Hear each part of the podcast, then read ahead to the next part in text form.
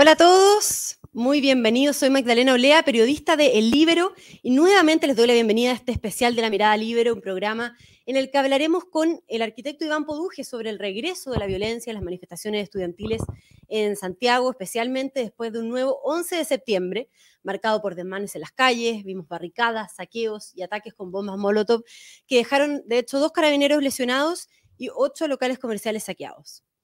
Antes de comenzar, contarles que el programa se hace gracias a la red Libero, así que quienes estén interesados en ser miembros, si quieren conocer más, lo pueden hacer en la descripción de este video.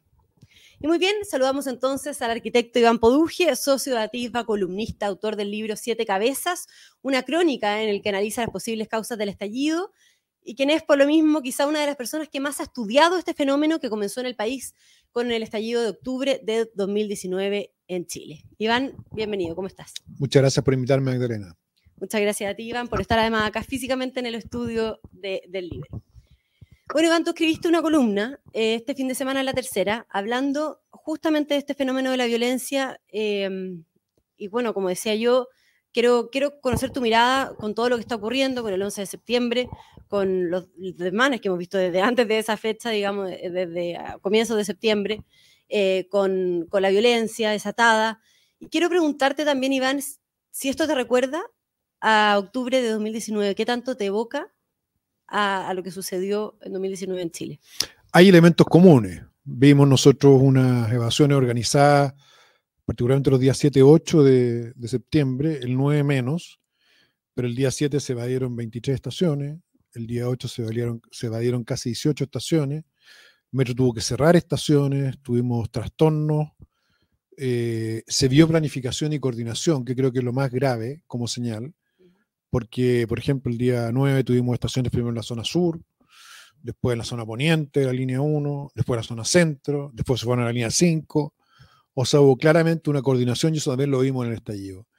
Eh, y el 11 vimos un fenómeno que es bien preocupante, que es que desmanes en las zonas centrales, lo del cementerio, la romería, cerca de la moneda, y en la noche se prendieron los barros periféricos, que es un, patrón que hemos visto otros días, 11 de septiembre, pero que en este caso fueron 11 los barrios que se, se activaron, los sectores geográficos que se activaron eh, con tiroteos, con barricadas, con ya acción de grupos que ya no son anarquistas ni políticos, sino que directamente delictuales, y lo mismo pasó en Antofagasta, la zona norte. Y eso es similar al desplazamiento de los disturbios desde las zonas centrales hacia las periferias segregadas donde hay dominio narco. ¿Qué estamos viendo ahora, dices tú? ¿Es similar a lo que ocurrió en 2019? Sí, lo que vimos anoche fue eso. Fuimos en la población de la Victoria, en el sector de la Pincoya, de la Hormida, eh, en la Villa Francia, en Vespucio Sur, en Cerrillo, en Los Pejos. O sea, son, son barrios que hace tiempo tienen problemas de control narco o de barras, que algunos de ellos siempre el 11 de septiembre han tenido enfrentamientos con la policía Loremilla, Villa Francia y La Victoria, pero ahora sumaron más y vimos enfrentamientos muy violentos con dos policías heridos y, eso es preocupante, sin duda. Ahora, Iván, muchos habían interpretado el contundente triunfo del rechazo en el plebiscito como un fin del octubrismo, de la violencia, como el fin de una etapa, finalmente que había comenzado con el acuerdo de, noviembre de 2019. Eh, pero finalmente con esta violencia que tú mismo nos describes, con todo lo que está sucediendo, ¿tú crees que es realmente el fin del octubrismo o no? No, yo creo que el octubrismo tiene varias caras, varios rostros, varias cabezas, ¿cierto? Y, sin duda que hay una cabeza que se aprovecha de la contingencia eh, política para, hacer, para cometer delito. Hay otra cabeza que es directamente delictual y por tanto lo que, lo que vimos nosotros eh, estos días fue ¿cierto? una combinación de esos factores. Pero te quiero recordar que después del acuerdo del 15 de noviembre tuvimos escenas de violencia, evasiones de metro, eh, que se produjeron después de vacaciones, en marzo, tuvimos el boicot a la PSU, organizado por la ACE, que fueron los mismos que organizaron las primeras evasiones, y esto solo para con la pandemia, solamente para con la pandemia. Entonces, el, sistema político, la clase política está en deuda con los chilenos porque ellos prometieron un acuerdo de paz y nueva constitución, y paz no hemos tenido. Nueva constitución tuvimos, pero paz no hemos tenido. ¿Tú crees que esto se podría transformar en lo que estamos viviendo ahora, digamos, en un estallido 2.0?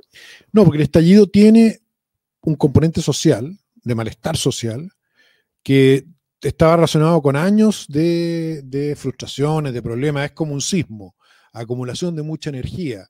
Entonces, lo que hicieron las evasiones fue eh, prender la mecha coordinadamente, desestabilizar la ciudad, eh, y eso, en el fondo, sumado al malestar, activó cierto todas las protestas que vimos y que se fueron multiplicando con ataques al metro, saqueos, supermercados.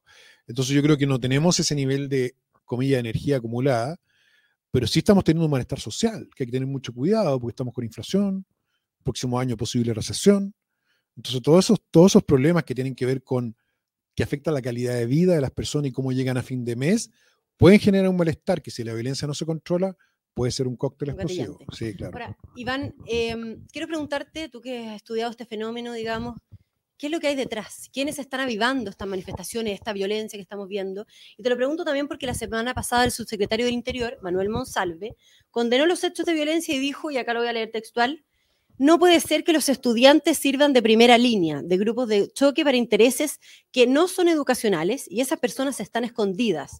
No dan su cara y nos parece muy importante que las instituciones que les corresponde, que es el Ministerio Público, las pueda identificar. En el fondo, eh, dando a entender que, que, aquí había personas que están utilizando, adultos, digamos, que están utilizando a los estudiantes y de hecho la nueva ministra del Interior, Carolina Toa, ayer en Estadio Nacional, eh, fue en la misma línea y dijo em, que acá habían adultos que de alguna manera motivan a los estudiantes. bueno, siempre ha existido.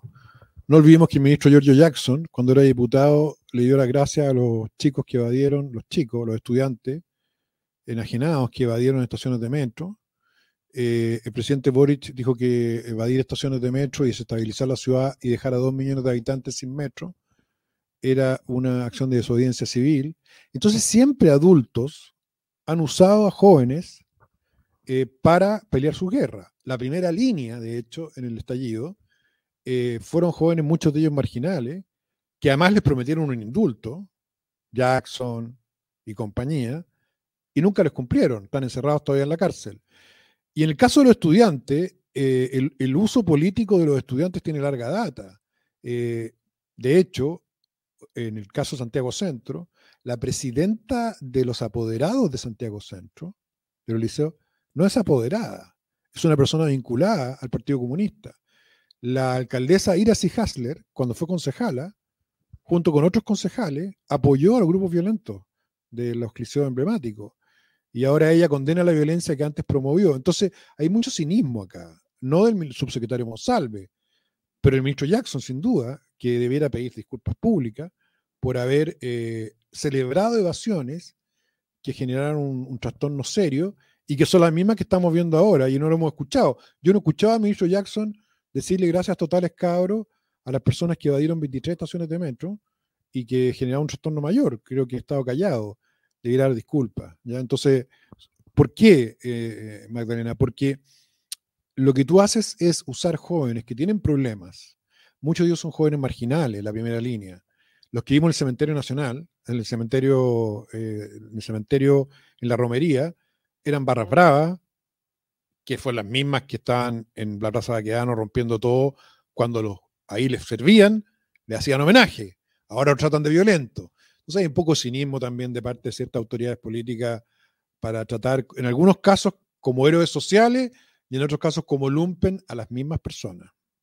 Pero, pero tú dices que son apoderados quienes están detrás o que también el Partido Comunista o, hay intereses políticos por detrás. No, en el caso de los liceos emblemáticos había una agrupación de apoderados que era dirigida por una persona que no era apoderada, que fue puesta ahí con apoyo del Partido Comunista. Eh, la alcaldesa Iracy Hasler, cuando era concejala, apoyó a grupos violentistas de los liceos emblemáticos, junto con otros concejales del Partido Comunista, lo denunció, eh, lo han denunciado los vecinos de Santiago Centro. Pero, eso sigue ocurriendo, crees tú? No, yo creo que ahora no. Yo creo que ahora no, porque ella era ahora alcaldesa y ahora ella reclama contra la violencia.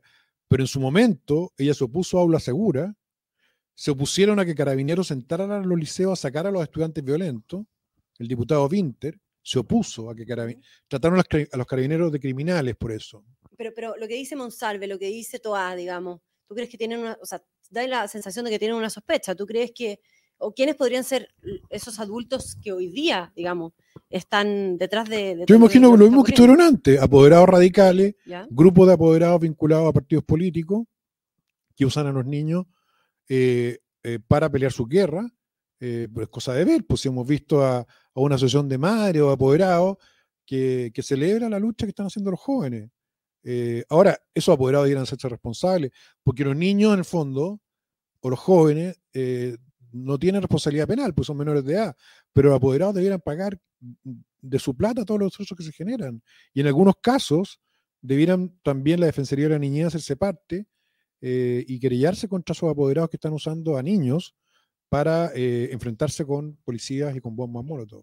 Iván Poduje, ¿y tú crees que hay una relación entre el rechazo, digamos, entre la derrota del rechazo del, en el plebiscito con las manifestaciones que hemos estado viendo, que hay en el fondo grupos que no se contentan, por decirlo de alguna manera, con el resultado y que por lo tanto salen a destruir, a quemar. A bueno, lo dijeron ellos mismos, los, grupos que salieron a la Plaza Baqueano eh, dijeron eh, que en el fondo el rechazo no, tenía validez, que, ellos, que había que hacer un proceso constituyente.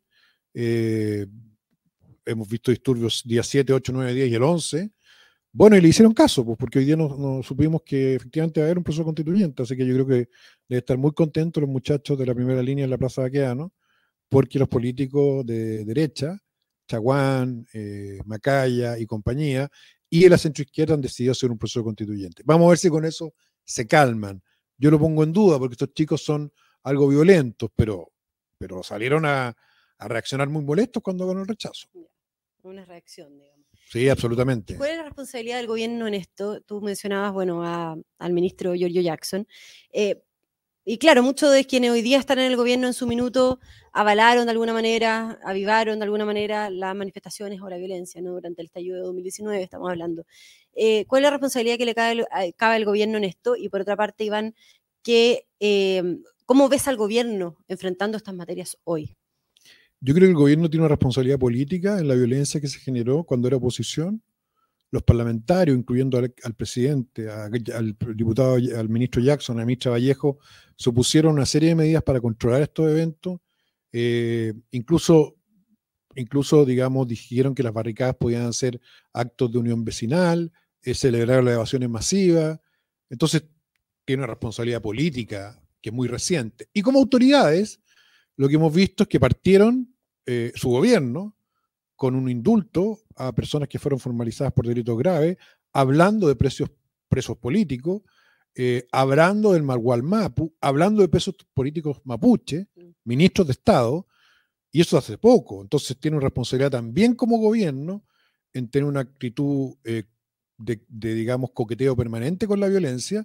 Y ahora, cuando esto ha escalado y han cambiado algunas autoridades, yo creo que es muy positivo la llegada de la ministra Toá, hemos visto una actitud algo más eh, digamos, enérgica, pero, pero ellos olvidan, perdón, no, ellos olvidan que su responsabilidad principal como Estado es proteger a la población de los violentos, es proteger a la población de los violentos, y eso no lo están haciendo como Estado. Y sobre la llegada de Toá y de Ana Uriarte también, el fondo del socialismo democrático, ¿cómo ves que se imponga esa línea del gobierno frente a los temas que estamos conversando, frente, digamos, a la violencia versus el Partido Comunista, que sigue, en el fondo, al interior del, gobierno, eh, con Camila Vallejo, eh, bueno, integraron el comité político también ¿no? a Janet Jara en trabajo. Eh, ¿Cómo ves, en el fondo, ese gallito, digamos, con estas dos almas conviviendo dentro del gobierno para concretamente los temas de violencia y considerando en esto, Iván, las declaraciones de em, el ex convencional Hugo Gutiérrez, justamente del Partido Comunista, que dijo la semana pasada que nuevamente los jóvenes están haciéndose cargo de las irresponsabilidades de los viejos por la violencia que se produjo también en Santiago y en el centro. Bueno, yo no me refería al diputado Gutiérrez, porque la verdad es que al ex diputado Gutiérrez, convencional Gutiérrez, creo que, porque ha sido un tipo que ha hecho apología a la violencia, usó niños, eh, la verdad es que ni siquiera conviene hablar de él. Pero yo te diría que sí, lo que hizo el gobierno fue pedir ayuda a la concertación eh, a los 30 años, ¿cierto? Que tanto denostó. Bueno, les tuvo que pedir ayuda. Y creo que ha sido una ayuda que les trae, en el caso de la ministra, toda experiencia, eh, pero con poco tiempo. Yo creo que la ministra toda no ha reaccionado con la rapidez suficiente. Vi una entrevista anoche donde culpó al gobierno anterior. Es un comodín que funciona una vez nomás. Ya se le acabó. Ahora, si ya sigue culpando al gobierno anterior, le van a decir, bueno, pero ¿para qué gobierna usted entonces? Si usted tiene que gobernar para resolver los problemas y se requiere una estrategia de seguridad pública cómo se van a reforzar las policías, cómo se van a reforzar los barrios que fueron, que, se prendieron anoche, en La Bonilla, en Antofagasta, lo que comentábamos de Santiago, qué capacidad van a tener los carabineros para reducir a estos violentos, cómo se van a perseguir penalmente a los adultos que están detrás.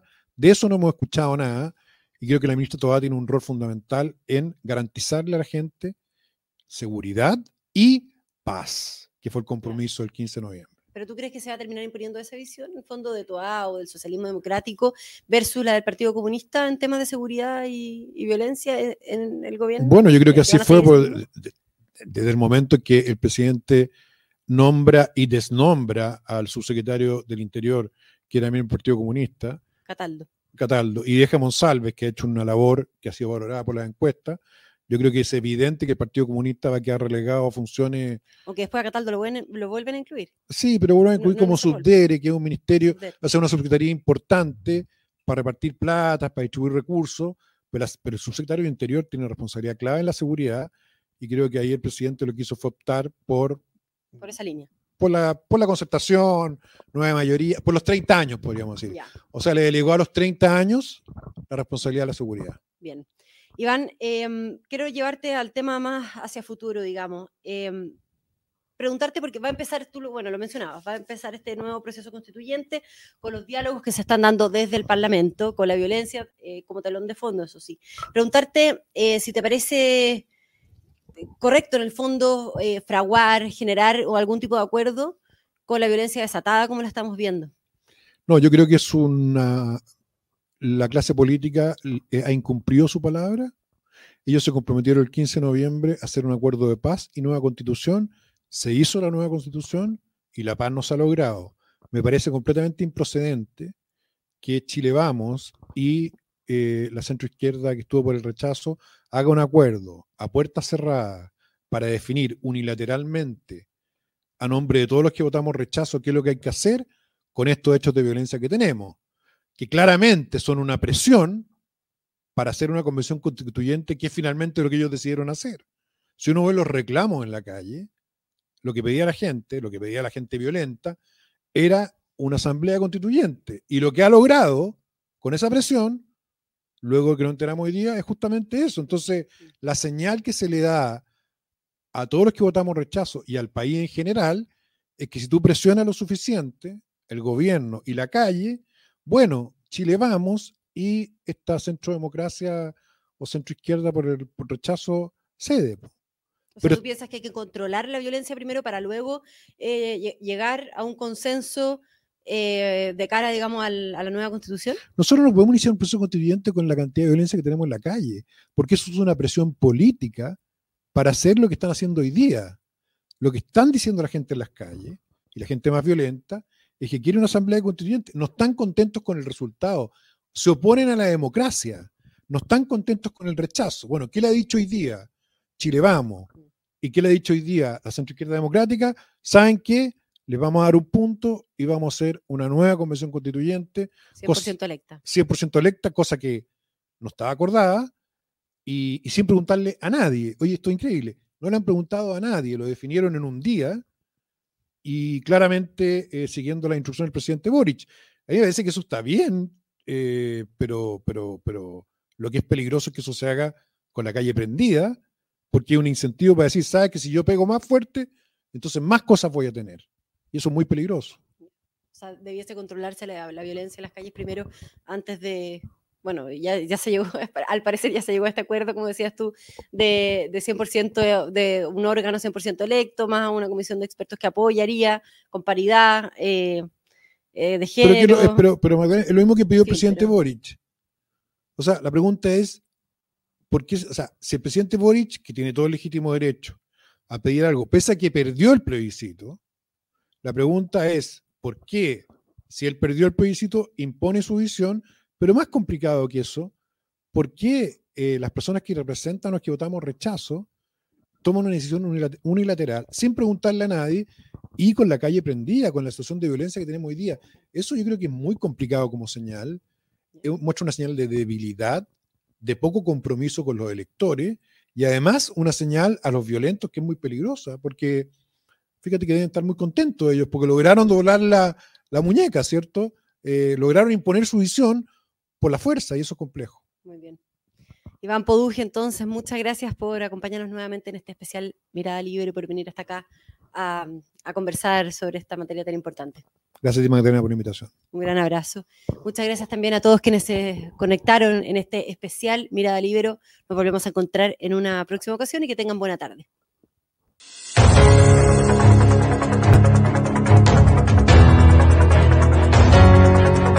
Haz que estos contenidos lleguen más lejos haciéndote miembro de la red Libero.